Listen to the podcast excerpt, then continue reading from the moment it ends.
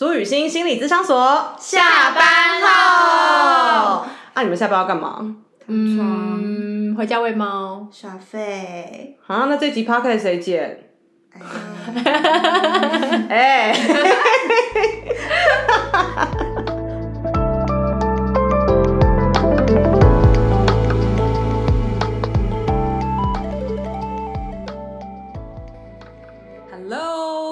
小天使们，欢迎回到我们苏雨欣心理咨商所。下班后，我是雨欣，我是伟如，我是齐轩。我们今天呢要来讨论的话题就是好想躺平。大家都好好啦，我我的我吧，好想躺平。这题目谁想的？有没有人在老板面前想这种题目？大胆刁民！说出这还要录吗？就待会录，然后就再见这样。最后一集 没有就真的躺平了。好啦，我真的看到这个题目的时候，觉得非常的可爱哦，因为我真的。我们在咨商过程中有好多好多的伙伴跟我们分享他们在职场里面的辛苦哦，然后除了我们想到辛苦这两个字，也有我们的心，对不对？我们的 heart 很苦哦。然后这些过程都让我们重新思考工作之于我的意义哦。那如果没有思考出来，或者是思考到目前你觉得真的找不到意义，那。躺平是一件很自然而然的感受，哦，就是我想要抗拒啦，想要逃避一下，不想面对哦这种工作的挫折哦。所以今天呢，诶，邀请我们旁边两位心理师定出这个题目的 两位大胆刁民，我们先说说看好不好？就是工作之余，你们的意义是什么？呃，我觉得我好像一直在。探索这件事情，嗯，因为我觉得不同阶段的工作，它带给我不同的感觉。就是以前工作可能是为了养活自己，嗯，但现在工作好像是除了有生产力之外，我也在透过工作一边建立对自己的认同，工作上的认同啊，专业认同等等。所以我觉得，嗯，不同阶段很不一样，嗯，但我觉得现在这个心理师的工作。一部分因为心理师的特性，就是你无法逃避面对自己这件事情，所以你一边在工作的时候，你一边也会真的很多时候你是回到自己的。然后我就会去想说，那哇，工作其实真的并不容易，嗯，然后维持工作的节奏也很不容易，嗯，对，所以意义吗？我觉得我还在找，OK。然后至于我的重要性，对。还在找，的确，一般工作，比如说呃，店员好了，可能我下班我收完盘子，我洗完碗，我可能回到家就真的不用想我这间店发生什么事情。嗯嗯，对。可是心理是比较特别的，就是我们面对的是人性，而且每天有这么这么多的伙伴，各式各样的议题，我觉得很难完全不想。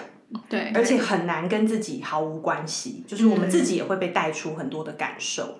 对，嗯嗯啊，我我跟齐轩一样，哎，就是我也还在找，然后刚刚在想意义的时候。我想到我大学的时候做过非常多份打工，然后真的是各行各业都有碰过。有，对，唯如曾经在美妆哦，对，柜姐，柜姐，我在 就是有在专柜有在专柜打工过啊，便利商店啊，补习班啊，就是等等的地方。然后那时候工作对我的意义是，呃，除了打工可以赚一点生活费之外。我我还觉得那是一个在认识自己的过程，就是我去感受看看，说这个行业是我喜欢的吗？然后在做这份工作，它是我喜欢的吗？或是它是我认同的吗？是，嗯，然后到最后真的就是也是慢慢摸索到后来，我发现我还是很喜欢跟人接触的工作。嗯，那到现在做心理师的话，我也还在摸索工作的意义。嗯嗯，我觉得我觉得会有这个感触是，嗯，我前阵子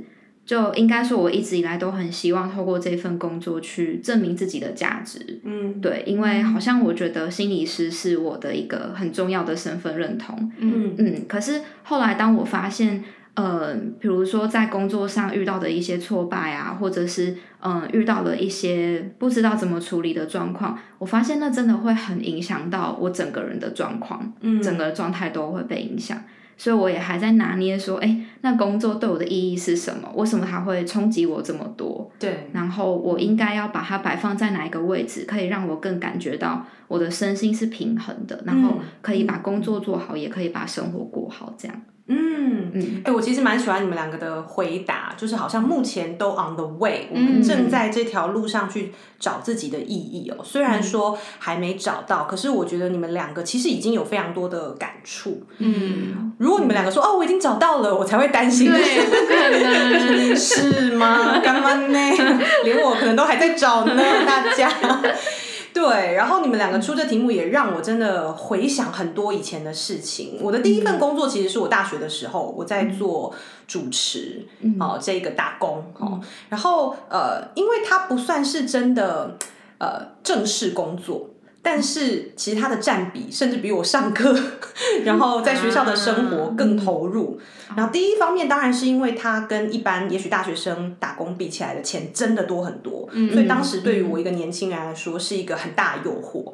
然后也因为我们家的是没有什么零用钱的，就是我们要买什么、吃什么、喝什么都要跟父母拿，所以我是很讨厌拿钱，然后看父母脸色的那个过程。所以这个打工也会让我想要证明，哼。我自己也可以赚钱，不需要你们，就是是我一个证明自己独立的过程。然后毕业之后，呃，因为大家知道吗？我在演艺圈的经验不是太好，有一个挫折，所以我就离开了这个演艺圈的圈子，那就变成无业游民啦。哦，就是兼做主持啊，有一搭没一搭。虽然收入还 OK 哦，可是那时候我找了第二份工作，也就是金融业的工作，原因其实非常非常的烂。就是大家都在工作，只有我没有工作，这件事压力很大。嗯，然后父母每天都看到你在家无所事事，然后就一直念你。你看隔壁小美都有一个稳定正常的工作，你呢？你有一搭没一搭的哈。然后即便他们看你收入还 OK，可是他们依然觉得你能做到几岁？哈，等你这张容貌老去，谁还要你？我每天好严格哦，好天哦，我每天在家就是听这些话。回去听容貌焦虑那一集。真的，所以，所以我那时候就觉得啊，好啦好啦，我真的快被烦死了，我就决定说，OK，那我就找一个会让大家认同闭嘴的工作，所以我就进到一个呃，台湾应该算数一数二大的金融业集团，然后我就进去工作了，所以我只要亮出这个集团的名字，嗯，大家就会闭嘴了，就觉得哦，我好像正正经经的在做一份工作这样。可是这工作的五年之内，老实讲，做了五年，还做了五年哦，是了不起。你知道那时候第一年，呃，总务姐姐会来帮我们量制服，那可是因为我们是内勤，我们其实不是业务哦，我们不太会穿制服，所以我那时候就跟。总务姐姐偷偷说：“姐姐，我可不可以不要量？因为这如果一年不到你就离职，是要赔两万多块的。哦，那个制服对。但是如果你超过一年，你就不用付钱，就等于公司送给你这样子，就等于他的成本考量啦。所以那时候总务姐姐就笑盈盈的看着我，她就说：每个人都这样说哟。但是我跟你说，时间真的过很快，嗯，真的，一晃眼就五年，我就待在这个。”不舒适的舒适圈就过了五年哦，然后那时候每天上班，老实说，我真的超闲，我没有什么事要做。对，当然有时候很忙，可是真的很少时间很忙。然后大部分的人也都蛮轻松的，因为大集团嘛，分工很细，每个人只要做一点点事情就可以了。所以那时候每天都在装忙，就是打开一个 Excel 档，然后每个格每个格子点一下，好痛苦，你知道这种感觉有多可怕吗？然后现在听的人可能觉得超爽，对，就觉得可恶，你怎么那么闲？但是。真的讲出来也许会被打，可是也许有装忙过的人会知道，其实装忙比你真的有事要做要痛苦非常非常多。对，因为你又不能大拉拉的真的坐在位子上耍废哦，我们又不是什么真的有背景的人，所以我们真的只能坐在那边，然后乖乖的点那个 Excel 的格子。然后我们下班之后，或者是中午跟同事出去吃饭，我们都会花超多钱吃饭，因为我们觉得要犒赏自己。我们觉得要补偿自己，嗯，所以那时候其实一个月薪水也没多少钱，我们通通全部月光族，嗯，嗯，那就是一个没有意义的象征，过度的补偿。对你就算赚到这个钱，哎，好多好多伙伴跟我这样说，就是他们也许薪水是蛮高的，可是他们拿到那个钱的时候，他们没感觉，嗯。嗯，甚至会觉得又怎么样。一点开心的感觉都没有，有人甚至觉得是遮羞费啊，就是看病的费用啊，看病的费用，对 对，对，就是我们会对这个钱反而有更多的怨恨感，然后是恨不得要赶快把它在各式各样的地方花掉，这样。可是花完了之后，我们也没有感到太满足，哦，所以这个工作的意义就真的在我人生中一直找，一直找，花很多很多年的时间，然后直到我。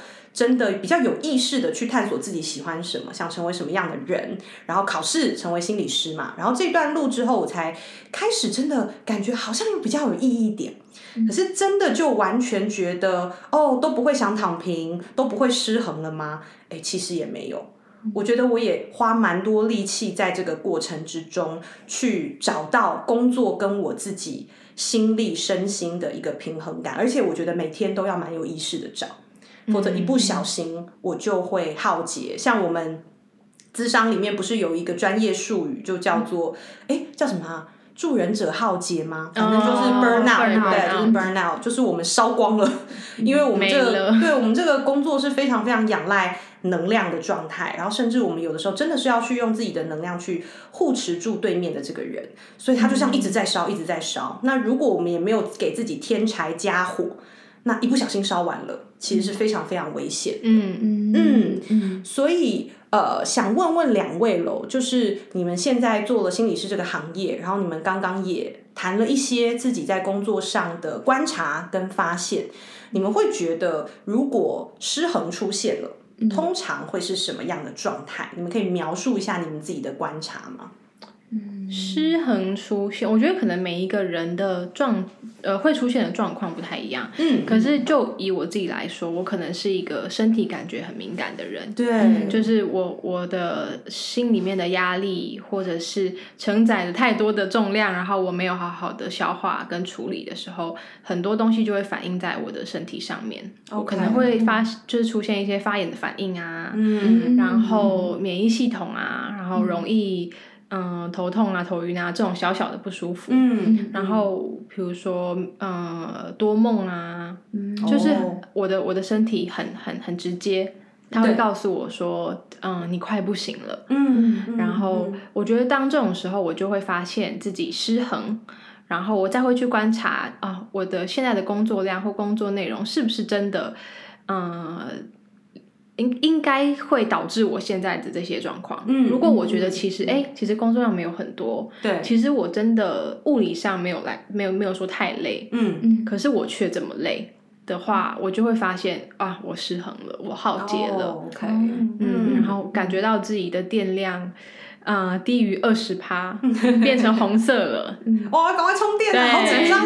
对，嗯，这种时候我会明显感觉到自己失衡。嗯嗯嗯嗯嗯啊。我的状况的话，我觉得最明显会出现在礼拜天晚上，就周一症候群嘛。就是就是嗯，我自己有观察过，哎，就是当我觉得工作工作跟生活的那个平衡都还算得宜的时候，其实礼拜一对我来说不会有太多的感受，我就是觉得哦，明天要去上班了。嗯。可是有也有发现，当开始失衡的时候，我周日的呃早上就会觉得很焦虑了，就会在想说啊。明天又要开始一周的时间了，然后，嗯，我就会开始想熬夜啊，或者是有一些焦虑的感觉出现。嗯，我是靠这个来观察到自己目前好像在面对工作跟面对生活有一点失衡的感觉。然后，嗯，然后刚刚齐轩说的身体也是，就是我的，因为我的皮肤比较不好，所以。当我开始失衡的时候，我的湿疹会变得非常严重。哦，嗯嗯嗯，这个是也是其中一个我观察的方式。这样，嗯嗯嗯嗯。我刚刚还有想到，就是还蛮有趣的，就是当我们工作状态失衡的时候，嗯，好像我我也想起好多伙伴就告诉我说，哦，他们跟身边的人的关系出问题了。哎，嗯，然后跟家人容易吵架，嗯，跟伴侣容易就是不知道因为什么原因大家不开心，对，嗯，就是当你自己的内在的能量跟状态失衡了，然后嗯累了的时候，你在跟对外的关系，你跟环境的关系，就会也慢慢开始出现一些问题。哦，嗯嗯，哎，你们这样说，我想到我自己失衡的状态，会出现一个内心的声音，嗯，就是开始质疑自己做的不好。嗯，我只要一旦出现这个声音，我就知道我失衡了。嗯，因为当我平衡的时候，就算我真的有做的不够好的地方，我觉得好像我对自己的宽容跟接纳。那个能力都还蛮够的，就是虽然还是会觉得啊，今天这样子，哎呀，真的是太可惜了。可是我还是可以觉得，哎呀，苏雨欣，你今天已经很棒了。嗯，我们今天这样已经很好了。嗯，然后明天再加油。就是当我平衡的时候，我可以给自己这样的能量。可是当我失衡的时候，我就会跑出超级多对自己的质疑。然后我觉得这都是很很恐惧、很很担心的。然后反而哦，一旦我有这个想法，我就会。接更多，其实我没有那么喜欢或一定必要做的工作，我就会发现我开始狂接，嗯，然后这个背后也是因为，也许我想证明我够好嘛，嗯，对，所以我才反向的去做了更多。哈，可是这就会引发很多连锁效应，所以我已经经历过蛮蛮多次这样的轮回，然后现在我就蛮有意识，当我。感受到啊，我又在怀疑自己，然后又在对自己蛮严厉，我的内在对话变得有点不好听的时候，我就会真的更有意识。比如说收到工作的邀约，我就会。停个两天，甚至先不要，或者说我们等两天之后回复你，哈，就给他一个预告，这样子就不急着去回复，然后让我自己先调回自己的内在，之后再做任何的决定。所以我的失衡是一种内在严厉的语言。哦，嗯嗯，所以还蛮邀请所有的小天使呢，你可以感受一下你自己失衡的那个红灯 亮起的时候，你的身心哦，你脑袋里面的声音。所有的 sign 啊，会是什么呢？嗯嗯，而且刚刚在讲的时候，我也我也想到，其实大家对于工作这件事情，就是有产能这件事情，嗯，每个人的需要的程度不一样。对，嗯，有些人会觉得我得要。比如说，我要有一个数字，嗯，我要有做到多少 KPI，我今天或我这个月我要做到什么，我才觉得我是一个有价值的人。就我身边有好多朋友，他们告诉我说，我真的停不下来，嗯，就是他们明明是正在，就可能有。呃，刚退伍的，正在等找工作的，然后他们却在这两个月时间感到很焦虑。嗯嗯，然后他说怎么办？我我我我真的停不下来。然后我发现我好像蛮喜欢工作的。嗯，然后我就开始跟他聊起来。我就说哈，可是我不是一个喜欢工作的人。然后他就说我是不是很自虐什么什么的？可是我觉得这真的回到呃，每一个人对于工作，你如何诠释它？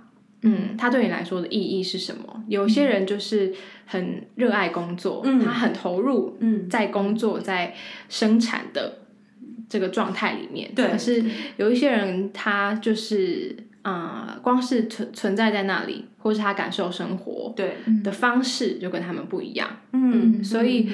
嗯，我觉得现在当然，我们大家强调的就是，好像大家应该要很有产能。嗯嗯嗯。可是也慢慢慢越来越多声音，就是哦，你应该注重你的工作跟生活的平衡啊，你应该在工作中能够感觉自己呀。就是我觉得各种的声音跑出来。哎，我觉得 work life balance 这句话造成更多人压力、焦虑，对对，超焦虑。他可能最近都在工作，然后他就被他的朋友嘲笑说：“哦，你真的是工作狂哎，你都不出个国，你赚那么。”多钱要干嘛？以后要去养医生哦，就是反而是一种很嘲讽的状态。然后就像就像现在的女性嘛，又要又要养家，对不对？然后也要出去工作，又要带小孩，然后又要让自己身材是美魔女，就是好像都要兼顾的那种感觉，反而是一种更大的压力。所以那个 work life balance 变成是我们有没有真的去找到自己的那个平衡是什么？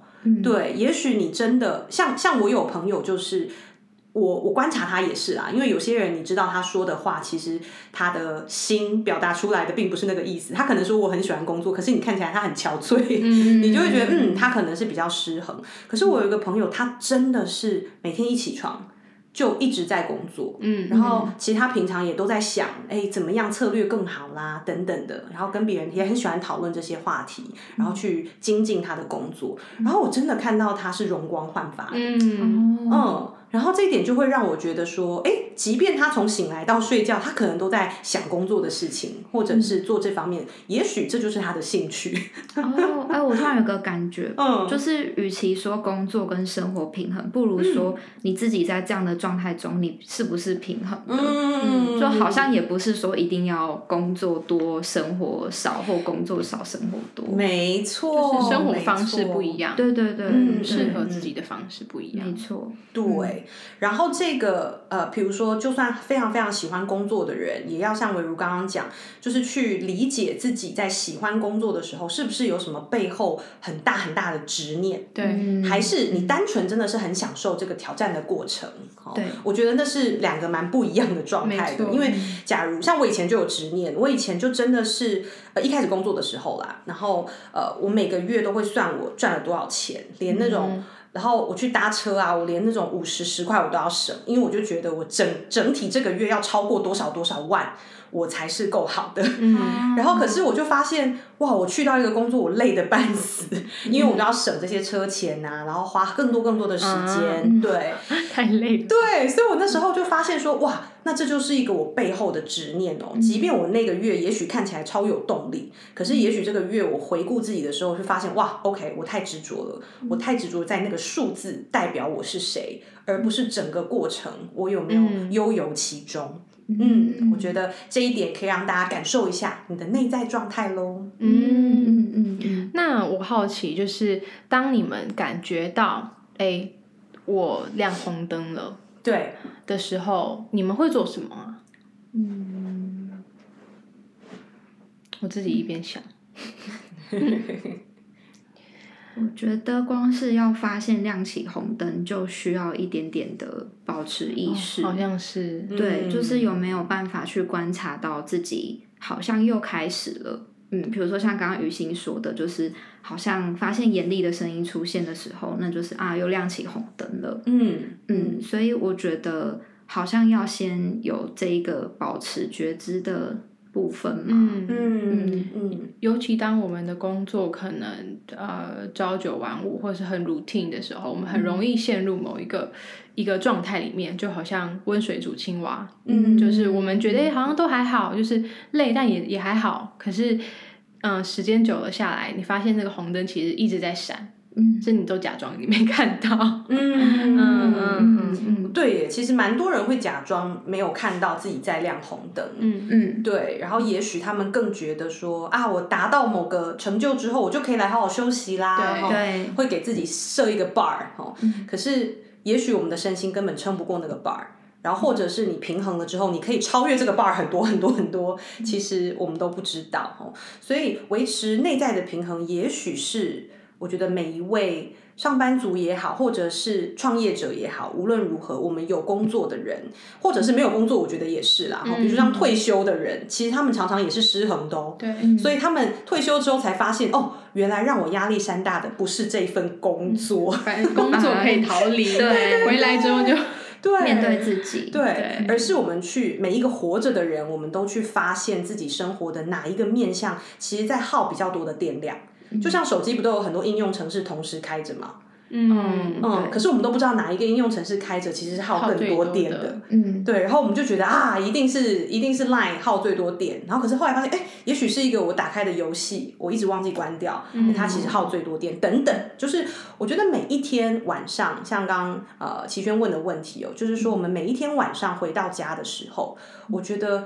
在我们洗尽铅华、洗完一场澡之后，都会是我去评估今天平衡度的一个时刻，而且其实不用长，而且甚至也不一定有亮红灯，你就可以去评估说，哎，我今天早上几点起来，然后我吃了什么，对不对？因为有时候食物也是会造成我们的压力源，像我有一天就吃一个太辣。我那天就觉得接案怎么那么累啊！后来我回来就觉得，嗯，我那天真的吃太辣了。是酸辣粉吗？对，酸辣粉，一个礼拜吃三次。然后，可是我就忘记了，对我们吃下去的东西、喝下去的东西、我们看的东西、收看的东西，通通都会有压力源。嗯，那当然也包含我们正在做的工作，或者是我们相处的人，嗯，我们处的环境，对不对？你家也许旁边都在施工。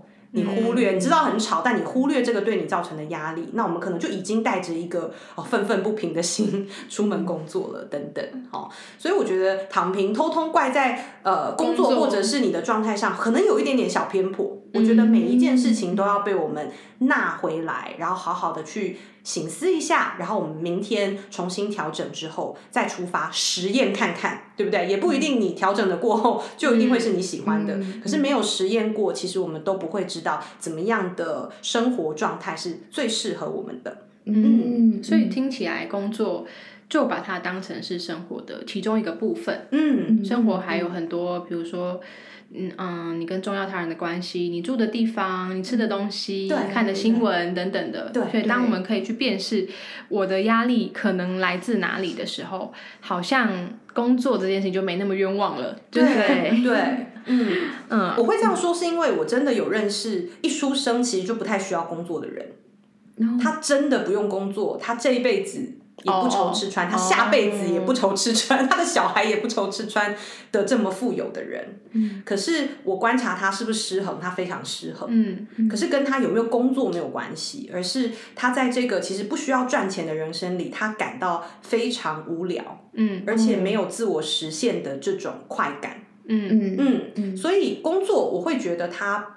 比较多的也许用处啦，好，功能就是在帮助我们，就像两位都有讲到，帮助我们在这个过程中认识自己的极限在哪啦，我能力可以做到什么啊？然后尤其我们心理师的工作又是跟别人很多的互动，你可以见证很多生命的转化。嗯，虽然前面的历程啊，真的是对不对？长路，对啊，然后大家都是带着重复、重复再重复的事情来的，可是你看到那个亮光点出现的时候，好像前面都值得了。嗯嗯，对，我觉得这些都是呃工作会带来的一种喜悦哦。那如果你是一个不需要工作的人，嗯你就少了这个东西，而且你可能永远不知道你会有这样的喜悦。对，所以他就好像。两眼无光的活着，即便他在我们心目中是那种超级有钱，我们以为自己那么有钱就会快乐了。对，真的没有，真的没有。对。然后前前前阵子，我跟雨欣刚好有被访问到，好像关于安静藏私、安静离职对等，就是类似的话题。然后其实那一场，呃。嗯，短短的访问之后，我我想了很久，就是，嗯，我觉得安静离职或安静藏私，它它听起来有一点，呃，消极、消极、颓废，或者是等等的。可是慢慢觉得，他好像其实只是一个年轻人吗？就是 Z 世代调节压力的方式。哦，OK，就是这个压力存在，然后，但是此刻或是工作的环境让我觉得，哦，我必须要用这种方式来调调节我自己，嗯，因为不然我会觉得很失调嘛。就是我想做的事情很多，可是可能我的主管不允许，这个环境不允许。那 OK，那既然你不允许的话，我就用我自己的方式调节。我就不那么用力在工作，嗯嗯，我把我的关注放在其他的部分，嗯嗯嗯，所以好像它是一个现象，嗯，然后再提醒我们的是，不管是呃世代的议题，就是工作，嗯，至于不同世代它的意义是什么，对，然后还有嗯，大家对于自我照顾，我觉得安静离职、安静藏私，它都是一个。一个一一个呈现而已。对对对，嗯，我会觉得它是一个中性的事情，就是它没有绝对的好跟不好。哦，那呃，我感觉到的只是，如果我们常常是用同一种方式在。调试对，或者是在面对你的困境，那比较会是问题。嗯，比如说你发现你做了三份工作，你都是用安静离职的方式，然后阳奉阴违，对不对？像我之前就用过阳奉阴违的方式来离开我之前的公司，因为我觉得那时候危险嘛。如果说出自己的需求，嗯，所以我就觉得好，那我就阳奉阴违，假装奉承他，可是其实我是默默在离职。哈，那可是如果我每一份工作都是这样。其实我们也会觉得很挫折，嗯，我们会发现我们好像命运半点不由人，越来越挫折，对，会越来越挫折。所以每一种方式，我觉得它都会是你策略之一。嗯，可是我们都要去找寻不同的结果哈，或者是不同的行动，让你自己也感觉你是有主动权，可以决定很多事情的。嗯嗯嗯嗯，我觉得在工作，不管在工作上或在关系，我刚刚想到的一个如何怎么讲？解答安静尝试、安静离职的部分，对，真的是要尝试沟通。嗯，就即使你觉得沟通可能失败，对，即使你觉得啊，我我我我就是在一个生存危机的的一个状态，就是，但你有尝试过沟通吗？对，嗯，然后沟通真的如你想象的，就是会很可怕吗？嗯嗯嗯嗯，没错，信任沟通的可能。嗯嗯嗯，可能失败，可能成功，但它是一种一种可能。而且尝试了之后，好像我们也会对自己更有信心一些，就会觉得哦，原来是这个感觉。嗯，那我再下一次试着要去呃沟通的时候，也许我就会有呃其他的方式。对，原本我可能觉得沟通就是要可能比拳头大，比声音大，我才能被听见。哦，然后可是后来发现，哎，这个方法其实对方更生气。哎，那我后来有没有其他的沟通方式我可以学习？我觉得很多伙伴来自商都在学习这个过程。嗯，然后实验了之后，他们真的会觉得，哎，其实沟通也没有那么难，只是我原本用的方式，也许会引发对方更多的抗拒或者是反应而已。对，嗯，或者是我本来的想象。就把我的其实我原本就有的沟通的能力，嗯，压住了。嗯嗯，想的太想的很恐怖，然后我的一举一动都很小心翼翼。对，然后我就很很小心的检视对方的反应，然后一点点反应就让我觉得啊，他是不是不接受、不喜欢？嗯嗯嗯嗯嗯嗯嗯。好，不如你对于恢复平衡这个方式。你有没有什么你的经验可以分享给大家的？恢复平衡吗？嗯，哦，我最近在实验一个方式，是我每天也是洗完澡，然后睡前的时候，我会写一个日记，然后那个日记是我会问自己说今天发生了哪几件事，那我会要求自己列三件事情，那我就问问自己说我当下的感觉跟我的需要是什么。嗯，因为我觉得失衡是因为我们没有去听自己的感觉跟需求。嗯嗯，所以我我在正在实验这一件事，就是他能不能够帮忙我去更厘清我的需要是什么，跟我的感觉。那未来我可以为了我的这个需要跟感觉去做一点什么不同的行动。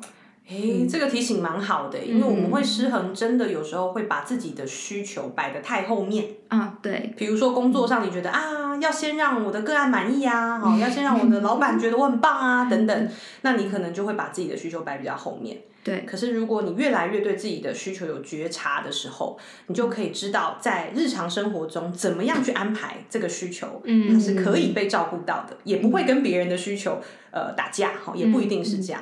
对，哇，好棒的分享。嗯，觉得对小天使们来说也是一样，就是当你发现哦，我我我我的工作做的好不好，好像不只跟我这个人有关了，嗯。嗯，还有可能嗯重要他人的期待啊，我如果做不好，我是不是？没有办法拿足够的钱给家里，然后我就觉得啊，天哪，我是一个不孝的孩子。嗯，对。然后如果我做不好，我好像没有呃没有能力跟或或是呃跟我的朋友分享我的工作，然后大家是不是就觉得啊，我就被比下去了，然后我就呃过得不好等等。就是当发现工作这件事情，除了你。之外有其他可能影响的因素嗯的时候，真的那个红灯很容易亮起来。嗯嗯嗯，是。嗯好啊，我觉得最后跟大家分享一件事好了，因为也许有人会想要问说，哎，我不太知道平衡的感觉是什么。也许失衡我比较知道，就是我很不舒服啊，我生病啦，我觉得很暴怒啊，等等哈。可是平衡的感觉是什么？也许很多人没有太感受过。然后我觉得这真的是共识性诶，因为我今天在 IG 上才分享我的早晨提问挑战，今天到了第十二天，然后刚好就是问说，今天你会在哪一个时刻做出最平衡的决定？嗯。对，所以我就有看到有人留言，就是说我不知道什么是。